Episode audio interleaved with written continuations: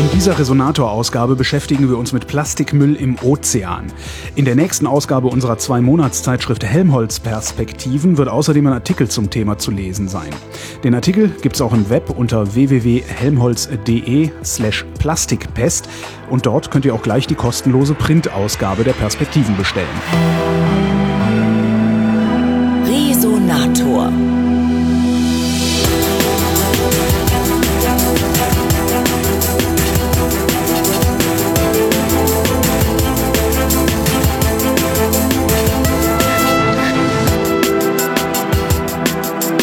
Ich bin nach Bremerhaven gefahren ans Alfred-Wegener-Institut und treffe dort die beiden Biologen Melanie Bergmann und Lars Guto. Hallo.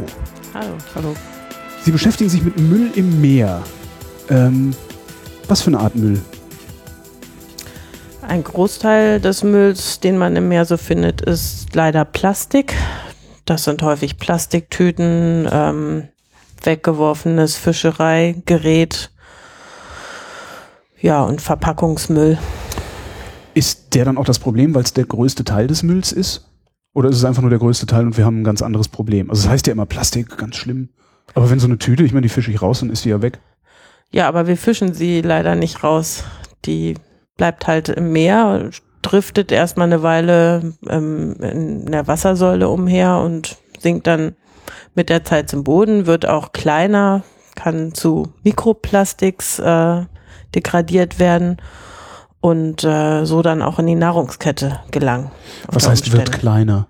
Wird die zerrieben? Äh, die ja, also das Plastik geht ja in der Form ins Wasser, wie wir es kennen, meistens als Plastiktüte, als Verbrauchsgegenstand und ist dann im Meer verschiedenen ja, Zersetzungsprozessen ausgesetzt. Das sind hauptsächlich mechanische Zersetzungsprozesse. Das ähm, Plastik leidet darunter, wenn es starker Sonnenstrahlung ausgesetzt ist, wird dann brüchig und dann kommen eben ja mechanische Kräfte dazu, das also Wellenschlag oder dass diese Objekte mit anderen treibenden Objekten kollidieren und dann praktisch durch diese mechanischen Einwirkungen immer kleinere Partikel aufgerieben werden. Bis zu was für einer Größe werden die aufgerieben? Bis zu sehr kleiner Größe, also dass man sie praktisch mit dem bloßen Auge nicht mehr sehen kann. Es ist, da, es ist dafür eben auch die Bezeichnung Mikroplastik oder neuerdings jetzt eben auch Nanoplastik eingeführt worden. Das bedeutet also schon, das geht in einem Bereich, der kleiner als ein Millimeter oder eben auch kleiner als noch ein Mikrometer ist, also ein Tausendstel Millimeter. Und ja, das ist ja mit den Augen überhaupt nicht mehr zu sehen. Ist das dann noch ein Problem? Also ist ja so, ne, für so jemanden wie mich, ich würde dann denken, aus den Augen, aus dem Sinn, ist ja so klein, dann stört ja niemanden mehr. Besonders Kann sich ja kein Fisch mehr drin verfangen. Ja, besonders dann wird es zum Problem. Wir sehen es zwar nicht unbedingt, aber diese kleinen Teile werden halt viel leichter von Tieren aufgenommen und ähm, mit ihnen unter Umständen die anhaftenden ähm, Giftstoffe. Und dann können sie halt Schaden bei den Tieren anrichten oder aber von uns verzehrt werden, wenn, wenn wir eben die Muscheln oder äh, Garnelen oder was auch immer das Plastik gefressen haben, wenn wir das dann auch essen, dann äh, gelangt das eben auch zu uns. Also je kleiner diese Partikel sind, desto größer ist im Grunde genommen das Spektrum der Tiere, die es aufnehmen können. Ne? Eine große Plastiktüte kann, kann natürlich essen. Ja. Eben. Ne? Und ist auch, sind auch weniger so doof ist zu essen. äh, während bei den kleinen Partikeln, die man eben auch überhaupt nicht sieht, die Gefahr natürlich wächst, dass man sie aus Versehen aufnimmt, aber eben auch, dass diese kleinen Partikel von kleinen Organismen dann eben aufgenommen werden können. Und wenn wir dann eben auch in den ganz kleinen Bereich, also in den Bereich der Nanopartikel reingehen, die machen dann auch schon wieder ganz andere Sachen im Körper. Die mhm. sind also, die können durch biologische Membranen hindurch wandern und damit sich eben auch in den Zellen ablagern. Und das ist eben wirklich so, je kleiner die Partikel werden, desto größer wird wahrscheinlich das Problem damit. Habe ich das richtig verstanden? Die Partikel selber sind eigentlich gar nicht das Problem, sondern Giftstoffe, die sich an den Partikeln Partikeln anlagern? Oder das sind die Partikel schon der Giftstoff? Sowohl als auch. Ja. Ne? Also es gibt äh, Kunststoffsorten oder Monomere oder Polymere, das sind ja so die Bestandteile des Kunststoffs, die von sich aus schon krankheitserregend sind. Hinzu kommt dann eben ähm, ja eine mechanische oder physische äh, Schädigung der Organismen durch die Partikel, die sie eben aufnehmen. Diese Partikel können zum Beispiel über scharfe Kanten verfügen und können damit die Tiere unmittelbar verletzen, auch also in den Verdauungsorganen. Die Aufnahme kann auch dazu führen, dass sich diese Partikel eben in den Tieren akkumulieren, also dass sie sie praktisch nicht loswerden. Das ist bei größeren Objekten gezeigt worden, bei vielen Seevögeln zum Beispiel, dass die sich in den Mägen anhäufen. Und da konkurrieren diese Plastikpartikel eben mit Nahrung. Und je mehr von dem Plastik drin ist, desto weniger natürliche Nahrung können diese Tiere eben aufnehmen. Desto weniger Energie können sie. Desto Genau. weniger Energie können sie Desto aufnehmen. Und weniger das, Wachstum, desto weniger Fortpflanzung. und das andere Problem sind dann eben die chemischen Inhaltsstoffe, ähm, die mm, in diesem Plastik enthalten sind. Also Plastik ist eben nicht nur diese Kohlenstoffkette des Monomers, sondern da sind verschiedene Additive zugemischt. Das sind chemi chemische Verbindungen, die beim Herstellen des Plastiks dazugemischt werden, um die Eigenschaften des Kunststoffobjekts später zu verbessern. Das Sowas wie Weichmacher. Weichmacher, so- Flammenschutzmittel, all solche Sachen.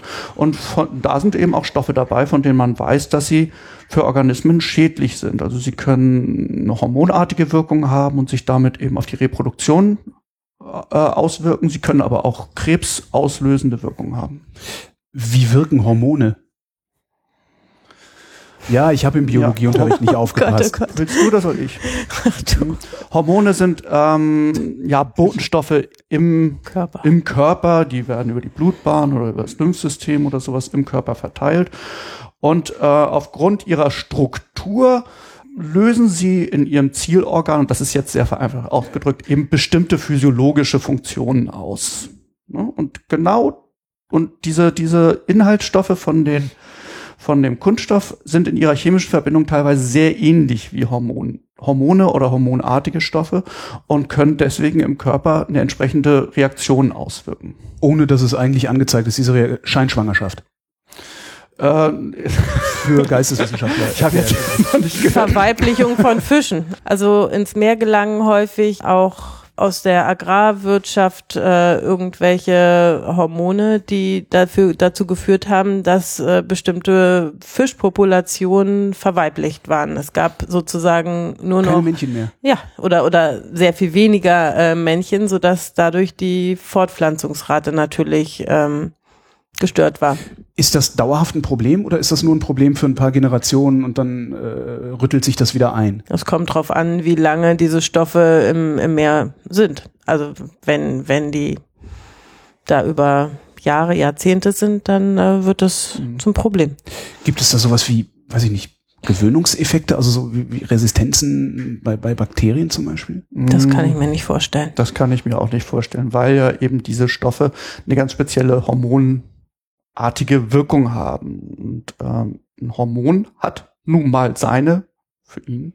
Stimmt, wenn wir, wenn wir uns dran gewöhnen würden, dann, ja, stimmt, dann wird es nicht mehr funktionieren. Und das sind auch Stoffe, die relativ universi äh, universell sind. Diese, die wirken auf den Menschen genauso wie auf einen Fisch oder auf, auf ein Insekt. Das sind ganz äh, festgeschriebene, Das bringt uns also nichts, wenn sich der. Frosch dran gewöhnt. ja. wir könnten aufhören, Frösche zu essen. Ja, das wird wahrscheinlich das Müllproblem. Das wird das lösen. Ja, danke für das Gespräch. War mir ein Vergnügen. Das heißt, ich esse einen Fisch und dieser Fisch bringt ein, trägt, trägt ein Hormon in meinen Körper, das ich da nicht haben will. Äh, hm, Auch nicht. Ja, kann man so sagen, aber das Problem ist, es ist auf Kunststoff zurückzuführen. Ja. Die Indizienkette ist einleuchtend, dass der Fisch das möglicherweise über Kunststoff aufgenommen hat und an uns weitergibt. Aber nachgewiesen worden ist das noch nicht, weil diese Stoffe einfach auch sehr diffus auch im, im, im, in der Meeresumwelt vorkommen. Es gibt verschiedene Eintragswege für diese Stoffe und das muss nicht zwangsläufig über Kunststoff aufgenommen worden sein durch den Fisch. Aber, wie gesagt, die Indizienkette ist da und ich halte sie auch für einleuchtend. Nur der Nachweis fehlt bisher. Wie hätte der Fisch das denn sonst aufnehmen können? Nein, wie hätte es denn sonst in, in, in den Ozean eingetragen werden können? Wie werden solche Stoffe? Ich bin mir nicht bewusst über die anderen Eintragsquellen von Bisphenol A, Phthalaten und so weiter. Das Ich weiß es nicht. Äh, viele von diesen Stoffen werden universeller auch eingesetzt, also nicht nur als Additive in Kunststoffen, sondern auch in anderen, in anderem Zusammenhang und gelangen dann eben auf die, auf dem Weg ins Meer. Wie kommt das Plastik überhaupt ins Meer? Also ich werfe meine Plastiktüten nicht in den Fluss. Ja, aber da, gibt's zum einen natürlich die äh, Industriezweige, die auf dem Meer aktiv sind, die Fischerei, äh, Offshore, Exploration, dann äh, Tourismus, äh, Schifffahrt im Allgemeinen. Und ja, wenn da entweder aus Versehen etwas äh, über Bord geweht wird oder mit Absicht äh, regelrecht verklappt, dann hat man es natürlich. Also aus Versehen wäre ja, glaube ich, nicht das Problem. Oder obwohl, wir sind sieben Milliarden Leute, wenn die, wenn jeder aus Versehen eine Plastiktüte ins Meer wirft. Genau. Wenn, wenn jede Yacht, die mal irgendwo rumstuckert, irgendwie was verliert, dann äh, reichert sich das auch an auf dem Meeresboden oder in der Wassersäule. Und das andere ist natürlich das, was vom Land äh, produziert wird und entweder über die Flüsse oder direkt über die Strände ins Meer gelangt. In der Wassersäule heißt für so doofe wie mich im Meer, ne? Ja. genau. Was bedeutet denn im Meer für so Leute wie Sie? Im Meer kann ja, ja wir reden eigentlich im Allgemeinen von der Meeresumwelt. Ne? Und das umfasst ja, die Wasseroberfläche, eben die Wassersäule, was sich eben unter der Wasseroberfläche so, äh, befindet, als praktisch der große Wasserkörper. Ja. Der Meeresboden natürlich auch, aber auch Küstenlandschaften gehören für uns auch zum mhm. Meer, weil sie natürlich in unmittelbarer und ganz intensiver Wechselwirkung stehen mit dem Meer selber. Ne? Und da kommen wir eben auch noch mal zu den Eintragsquellen. Ne? Also Tourismus zum Beispiel am Strand ist nicht zu vernachlässigen. Mhm. Also da wird eine ganze Menge eben auch eingetragen. Und derzeit stellt es sich auch so dar, dass ähm, so sehen die Zahlen im Moment aus, und so wird es eigentlich auch gehandelt, ähm, dass 80 Prozent von dem Müll, den wir im Meer finden, eigentlich wirklich von Landseite kommen. Ne? Und das Problem fängt eben nicht am Strand an, sondern weit, weit im Landesinneren eben und wird dann über Flüsse in die Meere eingetragen. Also das ist keine, kein Verschmutzungsproblem, das hier die Küstenbewohner zu verursachen haben, sondern das beginnt weit im Landesinnern. Sind die Küsten denn von diesem Müllproblem eigentlich auch betroffen? Also abgesehen jetzt von äh, äh Treibgut, was da, was da mal so anlandet, weil so eine Plastikflasche, die kann man ja schnell wegnehmen. Aber kommt, kommen diese Mikropartikel auch am Strand an oder bleiben die auf dem Meeresboden und im Fisch? Nein, die kommen, die findet man auch in Stränden. Also es gab eine Studie in Großbritannien, da wurden an fast allen Stränden, die untersucht wurden, auch diese Mikropartikel im in Strandsand gefunden, nachgewiesen. Wie viele? Gibt es da eine Dimension? Hm, das können schon so ein paar, äh, das können schon in den Tausender-Bereich pro Quadratmeter Strand liegen. Ne? Und ganz klar sind die Küsten natürlich einmal dadurch beeinträchtigt, dass das Zeug dort landet und sie sagen, naja, eine Plastiktüte kann ich wegräumen. Eine Plastiktüte können sie natürlich wegräumen. Nur bei den Mengen, die dort liegen und bei uns an den Küsten sieht es noch einigermaßen übersichtlich aus, weil wir Strandreinigungskampagnen äh, durchführen oder eben auch gewerbliche Strandreinigung mhm. um, um, für, den, für den Tourismus. Wenn sie in andere Länder gehen, die eben für solche Sachen nicht unbedingt die finanziellen Mittel haben, weil sie andere Probleme haben. Da sieht es an den Stränden einfach schon ganz anders aus. Und da wird das Problem dann einfach offensichtlich. Aber auch unsere Küsten sind davon betroffen, eben weil sie dafür sorgen, dass das wegkommt. Und das kostet natürlich auch was. Ne? Die Kurtaxe. Ja. Die, die Kurtaxe ist dafür, dass der Strand sauber gemacht wird. Unter anderem. Mhm. Wieder was gelernt. Seit wann ist dieses Problem eigentlich ein Problem? Also seit wann haben wir ein Bewusstsein dafür, dass äh, Plastik im Meer vielleicht äh, einen größeren Schaden anrichtet, als nur den Strand zu versauen, wenn da eine Tüte liegt. Ich glaube, in, in den 50ern gab es die ersten Sichtungen von Müll, der mit Meerestieren ja, interagiert hat. ähm, und ja, in den 80er, das waren aber eher so vereinzelte ähm, Beobachtungen natürlich. Und äh, wie, wie sahen die aus? Irgendwie Plastik im Magen eines Tieres oder? Ja, sowas. Oder das Teerklumpen. Genau, dass Menschen dort draußen unterwegs waren, Forscher, und die sagen ja, neben den Fischen, die wir eigentlich mhm. untersuchen wollen, haben wir interessanterweise auch mal Müll gefunden. Und mhm. das waren anfangs waren das halt mehr so anekdotische Erzählungen. Und ich glaube, das große Bewusstsein für dieses Problem, das ist zu Beginn der 2000er aufgetreten, als nämlich Charles Ja, in den 18, 80ern glaube ich auch schon ein bisschen. Aber ja, aber richtig Fahrt aufgenommen hat das Ganze ja. eigentlich Anfang der 2000er, als nämlich Charles Moore ein Ozeanograf, glaube ich, ist er, Ozeanograf und Kapitän, über den Pazifik fuhr und feststellte, dass dort zentralen Pazifik unglaublich viel Müll rumschwimmt. Und das ist ja schon erstaunlich, weil das ja weit ab ist von jeglicher Zivilisation, von menschlichen Siedlungen. Und dort draußen begegnet man dann eben dem Müll. Und das hat er eben auch sehr gut publik gemacht, das Ganze. Und ich glaube, dem haben wir es maßgeblich zu verdanken, eigentlich, dass dieses Feld der intensiven Müllforschung angerollt ist. Und man muss sich da bei der ganzen Geschichte mal darüber im Klaren sein, dass wir großindustriell Kunststoff eigentlich erst seit 50, 60 Jahren einsetzen. Und wenn man sich das vor Augen führt, ähm, ist es eigentlich unfassbar, dass wir es mittlerweile überall finden im Ozean. Und zwar nicht nur in den gemäßigten Breiten und in den Tropen, wo viele Menschen leben, sondern wirklich auch weit ab von der menschlichen Zivilisation, weit draußen auf den Ozean, in der Tiefsee und eben auch in arktischen, äh, in polaren Gebieten auch. Ist das äh, Ding im Pazifik diese Müllinsel, die irgendwann mal durch die äh, Presse geisterte? Ja, dieser North Pacific oder inzwischen nicht nur North Pacific, die verschiedenen pazifischen und sonstigen Garbage Patches oder Plastic mhm. Soup oder es gibt mhm. viele verschiedene Wie muss ich Bezeichnungen. Mir das vorstellen? Also da wird ja jetzt nicht irgendwie ein riesiger Plastikklumpen schwimmen, oder? Oder doch? Ich denke mal wie so eine Plastiksuppe, also wie Ja, also richtig viele kleine Teilchen, die die im Wasser ähm, schwimmen. Aber warum klumpen die denn? Also, weil das klingt so, wenn ich so höre, so Plastikinsel, das hört sich an, als würde das klumpen. Durch bestimmte Strömungsverhältnisse werden die halt zusammengeführt und also es ist kein Klumpen, aber es ist, es, akku- es reichert sich in bestimmten Regionen an, wo verschiedene Strömungen so zusammenlaufen, Mhm.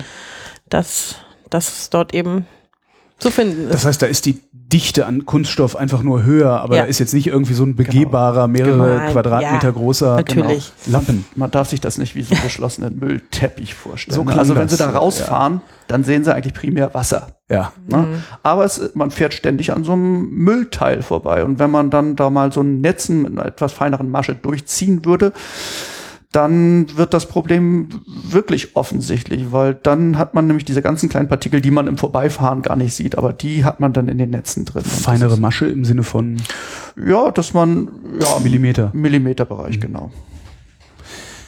Könnte man das benutzen, um das Müllproblem äh, irgendwie anzugehen, also um das zu bekämpfen, dass man sagt, okay, die Dinger tauchen sowieso irgendwo auf, da stellen wir jetzt feinmaschige. Da gibt's glaube ich, verschiedene Ansichten zu. Also ich würde das äh, stark verneinen, weil neben dem Plastik, dem Unerwünschten, den man damit äh, natürlich rausfischt, fischt man auch die ganzen Tiere raus, die in der gleichen Größenkategorie sind, nämlich das Zooplankton, wenn man zum Beispiel das auf die kleinen Müllteile abgesehen hätte. Und ähm, wenn man das einmal macht, dann ist das bestimmt nicht so schlimm. Aber wenn man also diese ähm, ich nenne sie jetzt auch mal Teppiche, die, Ja. die bilden sich ja immer wieder vom Neuen. Das ist ja nicht mit einmal wegmachen getan. Wenn man das ständig macht, dann ähm, greift man wirklich in die Produktionskette ein und äh, entfernt den wertvollen Kohlenstoff für alle, die davon abhängig sind und äh, damit ins Ökosystem ein. Und das ist auch nicht. Und, und auf dem Meeresboden, wenn man da ein, ein Netz äh, entlang schleppen würde, um den Müll einzusammeln, der sich da so angesammelt hat, dann würde man das Ökosystem völlig kaputt machen und das, die Schäden wären viel schlimmer als die Mülltüten, die da rumliegen oder ähnliches. Was wären das für Schäden und was hätte das für Konsequenzen? Auf dem Meeresboden, ähm, ja, es ist ähnlich wie in der Fischerei. Also damit wird der ganz, also häufig ist, ist der Meeresboden ja ähm, ein Weichboden und der wird bewohnt von vielen kleinen Würmern und Muscheln und äh, Krebstierchen, die sich da drin eingraben und wenn dann so ein Schleppnetz da lang gezogen wird zum Beispiel, dann ähm, pflügt der die Oberfläche einmal um und eben auch alles, was da drin lebt. Und gerade die ersten fünf bis zehn Zentimeter sind äh, besonders belebt. Und ähm, ja, die Tiere werden dann größtenteils wohl sterben. Und äh, die nächstgrößeren haben dann nichts mehr zu fressen. Genau. Und irgendwann ist kein, ist das Meer leer. Ist das ein Problem? Das Also ist jetzt mal, jetzt mal abgesehen davon, dass das moralisch ganz bestimmt ein Problem ist, ist das, ich sag mal, physikalisch ein Problem oder biologisch ein Problem? Naja, Sie müssen sich vorstellen, Das ist jetzt so eine, mein Auto fährt selbst auch wenn, ohne wir, Wald selbst wenn wir da alles töten, es ist ja nicht raus aus dem Meer, ne? sondern das wird praktisch das Meer verändert sich dadurch. Ja. Ne, und wenn sie viel zerstören oder wenn sie die großen Organismen auch raussammeln, dann verändern sie das gesamte Nahrungsnetz und die Zusammensetzung der Meeresbewohner eigentlich immer weiterhin zu kleinen, hm. einfachen, einzelligen Organismen. Im Extremfall haben sie am Ende nur noch eine Bakterienpopulation dort das ist natürlich für uns. Ja, ja, ja das ist gar nicht so verkehrt, diese Annahme. Weil ähm, wichtiges Stadium dabei ist dann eben auch dieses, das ist ja ekelhaft. Ja, ja, dieses gelatinöse Plankton, also Quallen. Gelatinöses so, Plankton. Ich Quallen und so weiter ja. und so weiter. Und das Problem ist, dass, ähm, dass sie darauf im Grunde genommen kein vernünftiges Nahrungsnetz mehr aufbauen können und das für uns Menschen auch überhaupt nicht mehr nutzbar ist. Und das jetzt zu beurteilen, ob das gut oder schlecht ist, das überlasse ich Ihnen. Würden wir das nutzen müssen? Also wir können doch auch, glaube ich, ganz gut ohne äh, Meeresfrüchte und Fisch überleben. Es oder? gibt eine sehr neue Studie, in der der Effekt von Nanoplastics auf äh, eine Alge untersucht wurden und da wurde die Photosynthese beeinträchtigt. Ich glaube durch äh, Schatten. Das ist jetzt nur, das war eine Süßwasseralge, ist halt die Frage, ob man das alles so aufs Meer übertragen kann und von einer Art auf viele andere, aber wenn, wenn das bei anderen Algen im Meer auch so wäre, dann könnte das natürlich ernste Konsequenzen haben, weil Photosynthese im Meer nun mal auch sehr wichtig ist, auch wenn man an ähm, Klimawandel und so weiter denkt. Inwiefern ist die wichtig im Meer? Weil das CO2 dadurch gebunden wird und, und wenn, wenn das dann auch noch wegfällt, dann ähm, ist der, die Pufferfunktion wird immer weniger. Also die, die Pufferfunktion, also als das, das, das Meer als CO2 senke. Ja, genau. Okay, verstehe. Und als Nahrungsquelle, Sie haben natürlich recht, der, wenn Sie fragen, können wir darauf nicht verzichten? Ein Großteil dessen, was die Menschheit ist, wird natürlich an Land angebaut, auch einfach, weil es einfacher verfügbar ist. Ne? Mhm. Aber ein nicht zu unterschätzender Teil der Nahrungsversorgung stammt eben auch aus dem Meer. Und äh, man muss sich auch darüber im Klaren sein, dass es nicht gleichmäßig verteilt ist, ne? sondern die Produktion des Meeres ist natürlich für die Menschen, die unmittelbar am Meer leben, wesentlich wichtiger als noch für, als für Menschen, die im Landesinnern leben. Und wenn wir da natürlich jetzt die Nahrungsgrundlage oder diese Nahrungsgrundlage, die aus dem Meer kommt, wegschneiden, dann kommen natürlich einmal, einerseits natürlich die Menschen, die in Küstennähe leben, möglicherweise in Probleme, aber ähm, das hat natürlich dann auch Auswirkungen auf die ganzen Ströme von Nahrungsmitteln, die globalen Ströme. Und wahrscheinlich, das wäre meine Vermutung, äh, auch für ähm, die Verteilung von Menschen würde das darauf wird es auch eine Auswirkung haben, genauso wie wir es eben auch jetzt zunehmend mit Klimaflüchtlingen bekommen werden, die eben sich zurückziehen aus Küstenbereichen, die nicht mehr bewohnbar sind. Und wenn dort eben auch die Nahrungsgrundlage oder ein großer Teil der Nahrungsgrundlage wegbricht, wird das ähnliche Effekte haben. Insofern ist das schon, äh, sind wir schon stark auch auf die, auf die ozeanische Produktion angewiesen.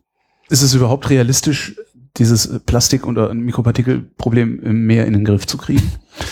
Kurzfristig glaube ich nicht. Also es gibt ja, Sie haben es ja selber angesprochen. Das erste, woran man denkt, ist, das schwimmt da drin, dann nehmen wir uns Netze und ziehen den ganzen Krempel da ja, raus. Ne? so ein Holländer, der irgendwie. Ja, ne? ja, ja, der hat ja, der hat ja noch mal einen anderen Ansatz. Ne? Mhm. Aber wie, wie, wie Frau Bergmann richtig gesagt hat, ähm, da richten wir wahrscheinlich mehr Schaden an als Nutzen. Und ähm, natürlich können wir auch mit anderen Mitteln Müll aus dem Meer raus und wir können es an den Stränden wegsammeln, wir können es kleinräumig äh, einsammeln, aber man muss sich dabei immer die Größe der Ozeane und die Mengen des Mülls im Ozean vor Augen halten. Gibt es da eine und dann wird, Zahl? Und dann wird eigentlich sehr schnell klar, dass wir eigentlich mit unseren Mitteln substanziell an diesem globalen Problem Müll am Meer nichts ändern können, ohne nicht auch erhebliche Schäden am, dem Meer zuzufügen. Es gibt Zahlen, wie viel da im Meer ist. Ich ich persönlich halte nichts von diesen Zahlen, äh, weil sie sind wahrscheinlich genauso richtig, wie sie falsch sind. Das sind ganz grobe. Abschätzungen,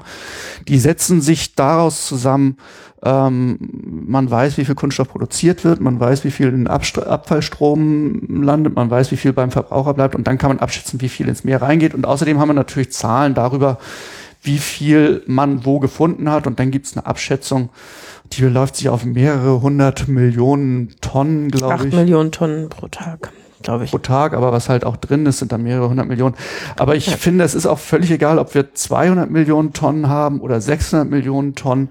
Ähm, die Tatsache, dass diese Zahlen sich in diesem Bereich bewegen, zeigt ja, dass wir hier äh, massive Veränderungen der Umwelt vorgenommen haben. Und wir haben gerade erst angefangen. Und wir haben gerade erst angefangen. Und das geht genau. immer weiter.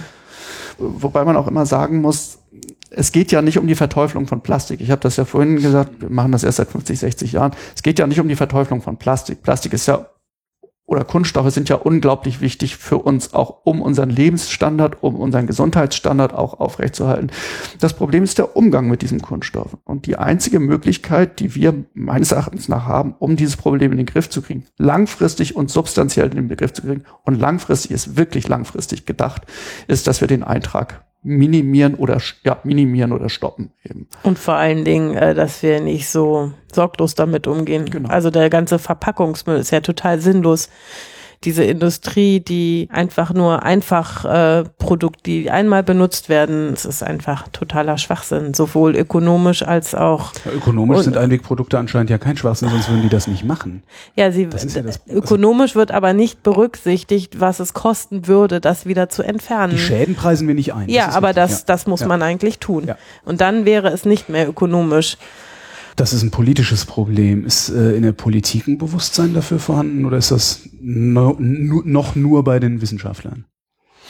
Ähm, ich denke, es ist schon angekommen in der Politik. Ne? Das sieht man zum Beispiel daran, dass Abfälle mehr auch als ein Maß für die Qualität des Meereszustandes genutzt wird im Moment in der europäischen Meeresstrategie Rahmenrichtlinie zum Beispiel. Also es ist so ein Gesetzeswerk, ähm, deren Ziel es ist, den Umweltzustand des, der Meere zu verbessern und einen guten Zustand auch zu halten.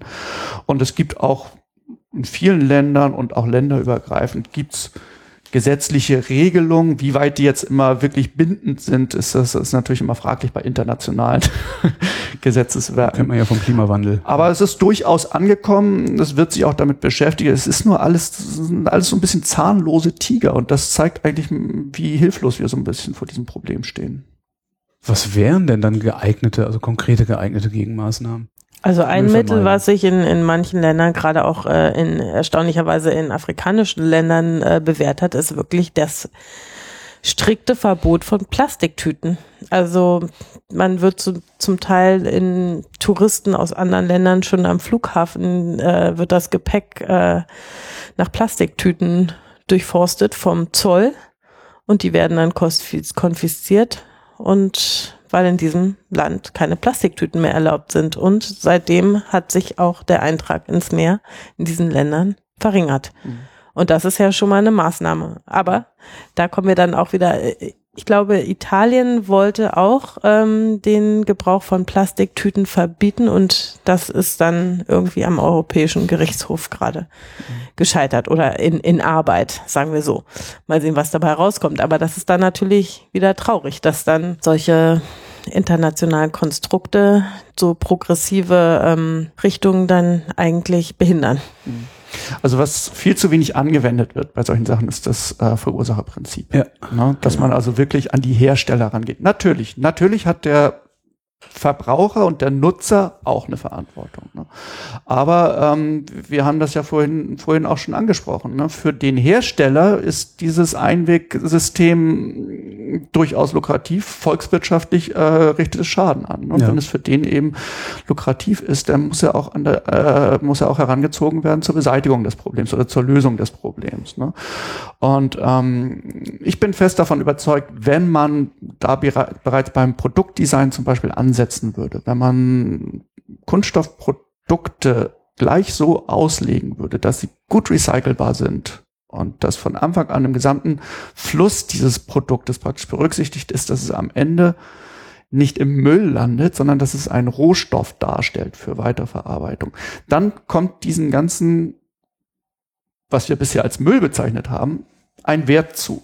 Wertstoff. Ganz genau. Dann ist es ein ja. Wertstoff. Ne? Und das ist genau wie mit, mit dem Schrott, mit dem Eisenschrott, den sie abends vor ihre Tür stellen. Da können sie sicher sein, dass der morgens weg ist, ja. ne? weil die Leute nämlich richtig Kohle dafür genau. kriegen. Und wenn wir das schaffen, diesen ganzen Müll und das natürlich hauptsächlich Kunststoff, aber es sind ja auch andere es gibt ja auch anderen Müll im Meer. Wenn wir es schaffen, das alles in eine vernünftige Wertstoffkette einzubringen, dann werden sich die Leute es dreimal überlegen, ob sie es achtlos in den, in den Müll werfen oder ob sie sich die Kohle dafür abholen. Ja, und die Hersteller, wenn man die Hersteller verpflichtet, also die können das dann wiederum einpreisen und dann können die Menschen sich überlegen, ob sie es kaufen wollen oder nicht. Ganz genau. So sind wir dann Mhm. wieder beim Verbraucher. Wie kriegen wir das Bewusstsein in den Bürger? Ach, ich Gut, wir machen Ja. Podcasts, das hören Ja, tausend genau Leute, das ist es. Ne? Also ja, was, was können wir machen? Wir können natürlich Gesetze verabschieden. Wir können sagen, äh, Plastiktüte muss jetzt per Gesetz 30, Cent- 30 Cent teurer werden. Ich bin kein Freund von Verboten oder solchen, solchen äh, Sanktionen. Gut, manche Sachen sind einfach zu bescheuert. Da muss man vielleicht doch sagen, das müssen wir jetzt mal mit Sanktionen belegen oder wir müssen es teurer machen. Ne? Äh, aber ansonsten. Ich ähm, glaube, man muss auch wieder an die Schulen gehen. Also Genau. ich, ich möchte ja jetzt nicht sagen, früher war alles besser, aber äh, zu meiner, früher war vor allen Dingen alles eher. als ich äh, jünger war, da war es tabu, was auf der Straße einfach wegzuwerfen. Heute beobachte ich das sehr wohl, wenn ich im Park lang gehe, dass Jugendliche einfach die Sachen irgendwo hinschmeißen. Und wenn man nach so einem Pfingst oder was weiß ich, Himmelfahrt-Wochenende da durch den Park geht, äh, an den Seen, es, es liegt überall unglaublich viel Müll rum. Das ist meines Erachtens schlimmer geworden und äh, irgendwie scheint da überhaupt kein Bewusstsein mehr für zu sein und Ich weiß immer gar nicht, ob das schlimmer geworden ist oder ob wir es einfach nur selber nicht gemerkt haben, als wir jung waren, weil wir genauso jung waren wie die, die es jetzt nicht merken. doch. Mhm. Ja, Und das- das, ist, das ist nachgewiesen, dass der, Ja gut, sonst dass würde der ganze Kram Anteil nicht von im Meer landen, in, in, ne? der, in der Umwelt zugenommen hat Ja. über die letzten Jahrzehnte. Mhm. Aber das ist richtig, was Frau Bergmann sagt. Ne? Also, dass wir Aufklärung brauchen. Das fängt mit solchen Podcasts an, wie wir sie hier machen. Ähm, muss, muss eigentlich in den Schulen anfangen. Und wenn man sieht, dass die, die, die Umweltverbände zum Beispiel rufen zu Strandsammeltagen auf und da kommt eine ganze Menge Leute zusammen. Also ich glaube, es ist auch Bewusstsein da, zumindest bei bestimmten Bevölkerungs Bevölkerungsschichten, aber es reicht noch nicht.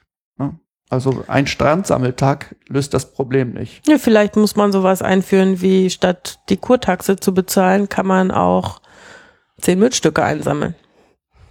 Weil wenn man einmal anfängt, darauf zu achten, dann sieht man es überall und dann hat man auch ein anderes Bewusstsein dafür. Und dann ist es, sieht man es auch nicht nur am Strand, sondern auch wenn man, äh, wir reden hier immer über das Meer, aber wenn man mal durch seinen Park läuft oder mal guckt, was irgendwie an der Straße alles rumliegt, dann ist das äh, auch ganz schön viel. Aber was schert das die 80 Prozent, die äh, im Inland wohnen? Naja, es ist, Also kein, die- es ist kein rein marines Problem. Ne? Wir befassen uns äh, mit dem Müll im Meer, weil wir Ja. Meeresbiologen sind. Das sieht ja an Land nicht anders aus. Ne? Also sie haben ja diese winzigen Mikroplastikpartikel auch in den Flüssen Mhm. und sie werden es mit Sicherheit auch in, in der Erde haben. Und er ist im Klärschlamm nachgewiesen worden, in Kläranlagen und so weiter. Und dieser Klärschlamm wird auf unsere Felder wieder ausgebracht. Das ist kein rein marines Problem. Ne? Es wurde im Honig nachgewiesen. Im Trinkwasser. Habe ich äh, überhaupt irgendeine Möglichkeit, Gegenmaßnahmen einzuleiten? Also habe ich eine Möglichkeit, mich individuell mit diesem Problem zu befassen, also davor zu schützen? Weil wenn ich kein, wenn ich kein Wasser mehr trinken Wovor und kein? Honigbrötchen mehr essen darf, äh, ohne dass ich Angst haben muss, dass ich äh, wir haben mir Scheinhormone zuführe, Sich soll ich dann, soll ich dann irgendwie, äh, aufzunehmen. womit kann ich die Östrogene kontern? Ordentlich Fleisch essen und das Testosteron. Die Kuh ist sauber. Nee, die frisst ja das Gras, was ich mit dem Wasser wieder gesprengt Stimmt, habe, das äh, stimmt. Mikroplastik. Äh, Stimmt wiederum. Wir lachen jetzt, aber eigentlich sind wir doch verloren. Ja, also ja. man darf sich das nicht so vorstellen, dass wir wirklich äh, löffelweise Plastik in uns reinschaufeln. Na, das ist das ist eine äh, überdramatisierte Darstellung. Ne? Aber ja, wir sind diesen Stoffen ausgesetzt. Ähm, wir sind und die sind ja auch nur ein Teil des Problems. Ne? Es gibt ja noch ganz andere Umweltgifte, die da draußen unterwegs sind. Ähm, die mindestens genauso ernsthafte äh, Auswirkungen auf uns haben können. Ähm, ich, ich glaube, es ist schwierig oder nahezu aussichtslos dagegen zu schützen, wobei die Aufnahme, wenn Sie jetzt so ein Mikroplastikpartikel essen, wird sie das nicht umbringen. Das wird wahrscheinlich durch sie durchrauschen und am Ende äh, kommt Eben, dann man wieder weiß, raus. man weiß ja gar nicht, was davon im System Ja. bleibt. Nur wir sind eben, wir unterliegen einer chronischen Exposition gegenüber Umweltgiften auch. Ja. Ne? Das kommt halt von allen Seiten dazu und Plastik ist eben eine potenzielle Quelle auch dafür. Wenn das möglicherweise durch mich durchrauscht, ähm, kann es auch sein, dass es mö- möglicherweise durch die, durch die Natur durchrauscht? Also kann es sein, dass die, die Natur sich selbst zu helfen weiß an irgendeiner Stelle? Das ist Das ist äh, leider das Schwierige. So alt ist Plastik, wie gesagt, eben nicht. Das haben wir erst seit 50 Jahren und leider hat die äh, Natur noch keine Chance gehabt, sich äh, anzupassen. Es gibt wohl jetzt einige Bakterien, die Plastik zersetzen können. Aber das sind Das ist eben ein sehr langsamer das ist Prozess. ein sehr langsamer Prozess und es sind nur sehr wenige, wobei man nicht weiß, Mhm. wie viel es noch gibt. Äh, mit äh, Bakterien ist das ja eine schwierige Sache. Ähm, aber ja, die Natur hat noch nicht die Zeit gehabt, sich äh, dem anzupassen und äh, dementsprechend ist der Großteil wird eben nicht zersetzt. Was ist mit Bakterien die schwierige Sache? Mit Bakterien jetzt ein Fass aufgemacht. da hast du jetzt ein Fass Wir haben aufgemacht. Zeit. Bakterien sind hinreichend unerforscht. Ach was. Wir wissen natürlich schon was auch über Bakterien. Wir wissen relativ wenig über Bakterien im Zusammenhang mit Plastik im Meer, Mhm. Kunststoffen im Meer. Ne? Also genauso wenig Zeit, wie die ähm, Natur bisher hatte, sich darauf einzustellen, hatten wir Zeit, das zu erforschen. Ja. Und deswegen können wir, glaube ich, über die, die wirklichen Auswirkungen und zwar auf ja, zellulärer Ebene können wir gar nicht wirklich viel sagen. Da ist die Forschung noch ganz am Anfang, sowohl bei Meeresorganismen als auch, als auch beim Menschen. Und da sind wir ja auch mit dran, das zu untersuchen. Ne? Wie Frau Bergmann sagt, es wurden Nachweise davon gefunden, dass Bakterien in der Lage sind, diesen Kunststoff bis zu einem gewissen Grad zu verdauen, also praktisch diese Kohlenstoffverbindung aufzuknacken. Aber das ist eben ein sehr langsamer Prozess im Meer. Und äh, welche Bakterien das genau sind, das, das weiß man eigentlich noch nicht genau. Ne? Also man findet auf diesen Kunststoffen wie überall in der Natur einen großen Mix von Bakterien. Man sieht, dass die das zum gewisser, in gewisser Weise angeknabbert haben, aber ähm, das ist eigentlich auch schon alles, was man da weiß. Wenn wir nicht sicher wissen, dass diese Mikropartikel schädlich sind oder Mhm. eine schädliche Wirkung entfalten, wie argumentieren wir dann am Stammtisch? Weil ich muss nur die Klimaleugner-Argumentationslinie rausholen und sagen, ja, pff, solange ihr mir nicht sagt, dass es gefährlich ist, brauche ich das ja nicht. Das ist Mhm, völlig richtig. Also bei größeren Plastikobjekten liegt, ähm, liegt der Effekt oft auf der Hand oder ist ganz offensichtlich. Wir kennen ja alle diese Bilder von den ver verrottenden Vögeln, wo dann nichts übrig bleibt außer Federn, Knochen und, Und und Feuerzeuge. Feuerzeuge. Ne? ähm, Was? ja, findet man sehr leicht im, im auf Internet. irgendwelchen ja. Inseln, die 2000 Kilo Seemeilen entfernt von irgendwelcher Bevölkerung sind. Also diese Vögel sind zum Teil wirklich vollgestopft, weil die nehmen auch anorganische oder, oder treibende Objekte auf, um zum Teil auch eben diesen, den Verdauungsprozess anzuregen. Und die werden dieses Plastik eben nicht mehr los. Und da bei denen akkumuliert sich das. Und das ist eben ganz offensichtlich. Da weiß man auch, diese Tiere sterben da dran. Ne? Oder wenn sich ein Wal oder ein Fisch oder sowas in so einem treibenden Netz verfängt oder in einer Plastiktüte, ist es auch ganz klar. Ne? Aber Sie, Sie sagen völlig zu Recht, wenn wir da nicht wissen, ob das wirklich schädlich ist, wie überzeuge ich den Stammtisch? Das können wir im Moment noch nicht. Das ist genau das, was ich gesagt habe. ne? Wir haben im Grunde genommen noch nicht genug Zeit gehabt, ähm, ähm, das zu untersuchen. Und ähm, es gibt auch Experimente, die haben gezeigt, ja, pff, wenn das Tier jetzt das Zeug frisst, dann geht das vorne rein und hinten wieder raus. Und da wir können da im Moment keine wirklichen Schäden feststellen. Das Problem ist, wir haben hier eine Veränderung der Umwelt, die vom Menschen in einer großen Geschwindigkeit vorgenommen wurde. Und wir wissen nicht, was es macht. Und deswegen müssen wir eigentlich äh, aus Vorsorge erstmal versuchen, das Ganze einzudämmen, bevor wir eine Entwarnung geben können, die es möglicherweise nie geben wird. Hm? Ne? Aber ähm, das ist es eben. Und ähm, das gehört nicht in die Umwelt. Das ist eine einfache Formel, aber es gehört da nicht hin. Es gehört nicht in die Tiefsee und es gehört auch nicht ins Meereis Hm. in der Arktis. Aber jetzt gibt's sehr, sehr viel Zeugs, was wir in der Umwelt haben, was eigentlich nicht in die Umwelt gehört. Natürlich, das macht sie aber nicht besser. Das stimmt. Da, da, Das Ähm, kann nicht die Argumentation sein. Funktioniert denn da überhaupt eine internationale Zusammenarbeit? Also ist dieses Bewusstsein international vorhanden? Oder gibt es da auch wieder einzelne Länder, Wirtschaftsräume, die ausscheren und sagen, ihr könnt uns mal? Ach, ich, so in der Form, Sie spielen jetzt Ist- zum Beispiel es auf den überhaupt so- Walfang an. zum ist es Beispiel, überhaupt ne, so wie es weit internationalisiert wie beispielsweise äh, äh, das Problem mit dem Klimawandel? Ja, ich denke schon, dass es internationalisiert ist. Ich glaube nur, dass es Länder gibt, denen fehlen die Mittel. Denen fehlen die Mittel. Die haben ganz andere Probleme als Mikroplastikpartikel oder als, als Müll. Ja, wobei, also das, was ich meinte mit den afrikanischen Ländern, die eben eigentlich nicht diese Mittel haben, die kommen dann halt mit rigorosen Verboten und das scheint irgendwie bestimmte Effekte zumindest zu haben. Also ist es nicht nur eine Frage der Finanzen. Also auch, auch in Asien ähm, gibt es äh, Länder, die relativ vorbildlich irgendwie handeln. Und in der EU, wie gesagt, äh, ja, dieses Beispiel mit Italien, das äh, Plastiktüten verbieten wollte und ähm, letztendlich daran gehindert wurde, ist halt, ja, es kann internationale Instrumente müssen nicht immer hilfreich sein, können sich auch behindern. Und ich glaube, es macht auch hier bei diesem Problem gar keinen Sinn, auf bestimmte Staaten zu zeigen. Ich glaube, wir müssen uns darüber im Klaren sein, dass der Großteil des Kunststoffs aus der westlichen, hochentwickelten Welt kommt. Also viel von dem, was in, in Südostasien am Strand landet, kommt möglicherweise oder kommt wahrscheinlich auch von uns, weil wir haben einfach die höchste Produktion, den höchsten Verbrauch, die höchste Nutzung und damit eben auch den höchsten Durchsatz an, an Kunststoffen. Und wir schaffen es jetzt hier, weil wir Geld haben, unsere Strände einigermaßen sauber zu halten. Aber ähm, die Ozeane sind global miteinander verbunden und das Zeug zirkuliert weltweit. Die sind jetzt auch riesengroß, die Ozeane. Wie messen sie da überhaupt? Geht das? Punktuell. Punktuell nur. Ja. Ja.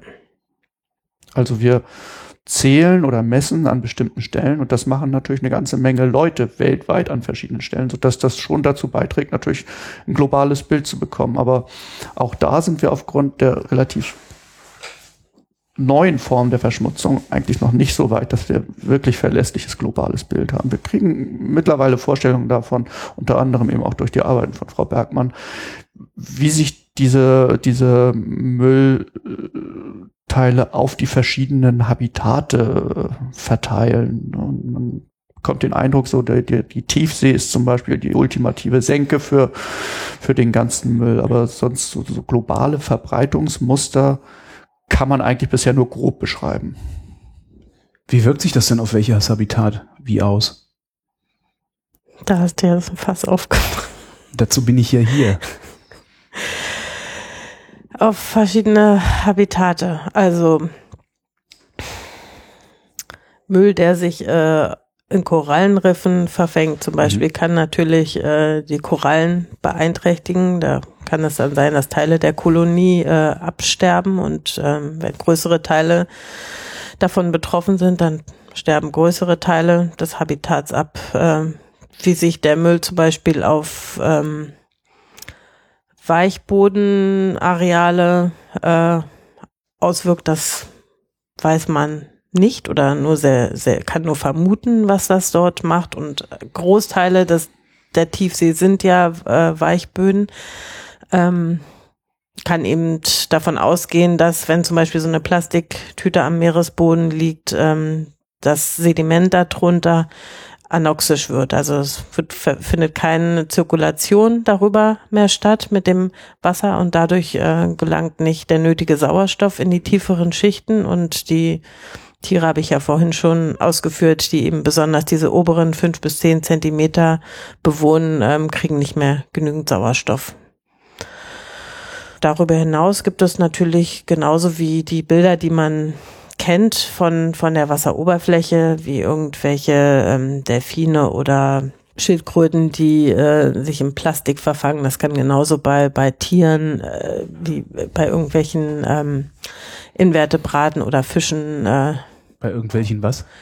ähm, Wirbellosen oder Fischen kann das äh, genauso vorkommen. Plus äh, sehen wir das natürlich nicht. Und, und in der Wassersäule wird, werden gerade diese kleinen Partikel, Mikroplastiks äh, von den, zum Beispiel vom Zooplankton gefressen. Das Zooplankton wird dann wieder von den Fischen gefressen und so kann es sich äh, über die Nahrungskette anreichern. Gibt es eigentlich einen Unterschied zwischen Plankton und Zooplankton? Plankton ist der Weil ich kenne nur das Wort Plankton bisher. generelle Begriff Ah. von Tieren, äh, nicht von Tieren, von Lebewesen in der Wassersäule. Und das kann sowohl Tiere, Zooplankton, als auch Algen, Phytoplankton Ah. umfassen. Und ab wann ist es kein Plankton mehr? Sobald es sich aktiv über Strömung hinwegsetzt. Genau. Plankton ist das Dahintreibende. Ah. Ne, also Fische zum Beispiel, die aktiv in der Lage sind Mhm. zu sagen, ich schwimme jetzt dahin, das ist kein Plankton mehr. Das, aber kleine Krebschen oder sowas, die, die sich eben durch ihre Bewegung wirklich im ja, Zentimeterbereich oder sowas bewegen, in der, in der Bewegungsdistanz, das ist schon Plankton, die sich praktisch über die großen Strömungen nicht hinwegsetzen können. Das heißt, unser Plastik ist Pseudoplankton. Ja. Ja, verniedlichend ausgedrückt. Wäre es eine Möglichkeit, also wenn 80 Prozent des Eintrags äh, aus dem Inland kommen, wäre es dann nicht schlau, wir würden irgendwie versuchen, das Wasser zu klären, bevor es in die Ozeane gelangt? Also bevor die große Plastiktüte so klein gerieben ist, dass sie Das ist nicht sicher, mehr einfach zu klären ist. Das ist sicherlich ein wichtiger Punkt. Also gerade ein Teil des Mikropla also ein Teil des Mikroplastiks ist sicherlich das, was also als große Teile ins Meer gelangt und dann durch die Dinge, die Lascuto, durch die Kräfte, die Lascuto vorhin beschrieben hat, dann äh, mechanisch und photochemisch äh, zerkleinert wird. Das andere ist das, was äh, über unser Abwasser ins Meer gelangt. Zum Beispiel werden nach, es gibt eine Studie, in der um die 1000 äh, Fasern bei jedem Waschgang, also kommt natürlich drauf an, was man so für Wäsche da äh, drin wäscht, äh, aber um die 1000 Fasern werden wohl freigesetzt pro Waschgang. Und das wird unter Umständen nicht von den Klärwerken gereinigt und gelangt so in die Umwelt. Und da ist eben auch die Frage, möchte man das haben? Kann man nicht die Klärwerke so ausstatten, dass das vorher abgefangen wird? Kann man? Scheinbar gelangt einiges oder viel davon, ich weiß nicht in welchem Umfang, ich weiß nicht, ob das bekannt wird, äh, bekannt ist, äh, auch ins Meer. Das, das andere, was, was bekannter ist, ist natürlich das, was in, in irgendwelchen ähm, Kosmetika, in irgendwelchen Peelings oder Zahncremes äh, gibt es auch Mikroplastiks, äh, die ja eben dann auch ins Abwasser Die gelangen. Zahncreme ist Plastik? Mhm. Sollen ja schön weiß sein. Ach, diese Aufhell-Zahnpastas, da ist Plastik drin. Also, Naja, da sind kleine Teilchen drin, die am Zahnschmelz ähm, ihre. Wirkung tun sollen, schön weiß machen sollen und äh, ja, wo wo habe ich denn noch so Plastikquellen, von denen ich nichts weiß? das sind jetzt Kosmetika, Duschgel, Duschgel. ja, sehr viel. Ja alles, was so schön Peeling, Genau, die ganzen Peeling. Peeling-Sachen. Ne? Ja. da muss man vorsichtig sein. Mhm. Genau hingucken. Früher wurde dafür zum Beispiel ja, so Asche verwendet oder Seesand. Pulver Genau, von das kenn ich. Bindstein. Mandel, Kleier. Mandel, Und das, genau. das. Aber auch das steht manchmal drauf und was anderes ist zumindest mit drin. Aber diese Plastikpartikel, die da drin sind, die haben eben den Vorteil, dass sie, ähm, ja, die Oberflächen sind bei der Herstellung einfach viel besser kontrolliert als beim, beim Peeling und sind damit möglicherweise eben auch noch sanfter zu der Haut dann Mhm. eben. Und, ähm, aber es hat sich eben auch gezeigt, dass, dass es gar nicht die guten Produkte mit der guten Leistung sind, die voll mit Plastikprodukten, äh, mit, mit, mit diesen Plastikzusätzen sind, sondern meistens sind es die billigen Produkte. Das heißt, das führt nicht wirklich zu einer Verbesserung der Leistung, sondern nur zu einer Erhöhung des Volumens. Im Grunde genommen ist es auch äh, ein Betrug am, am Verbraucher. Die haben keine positive Wirkung, sondern führen einfach nur dazu, dass man in der gleichen Packung weniger Duschgel hat. Dafür mehr Plastik, Mehr weil Plastik. offensichtlich das Plastik billiger ist als das Duschgel selber, Ganz genau. weil wir das Verursacherprinzip ignorieren. Ja. Also es gibt, es gibt ein Problem, von dem wir noch nicht hundertprozentig wissen, ob es eins ist. Wir müssen aber davon ausgehen, Nein, dass es wir, eins wir wird. wissen in vielen Bereichen, dass es eins ist. Es gibt Bereiche, wo wir noch nicht nachgewiesen haben, dass es eins ist, wo wir es aber nicht ausschließen können. Und wir haben keine sinnvolle Gegenmaßnahme. Mhm. Wir haben keine sinnvolle kurzfristige Gegenmaßnahme. Mhm. Gibt es denn irgendwas Erfreuliches zu berichten aus dem Ozean? ja, ich war neulich im Urlaub und war baden. War das schön. war total schön. Melanie Bergmann und Lars Guto, vielen Dank. Bitte schön. Da finde ich.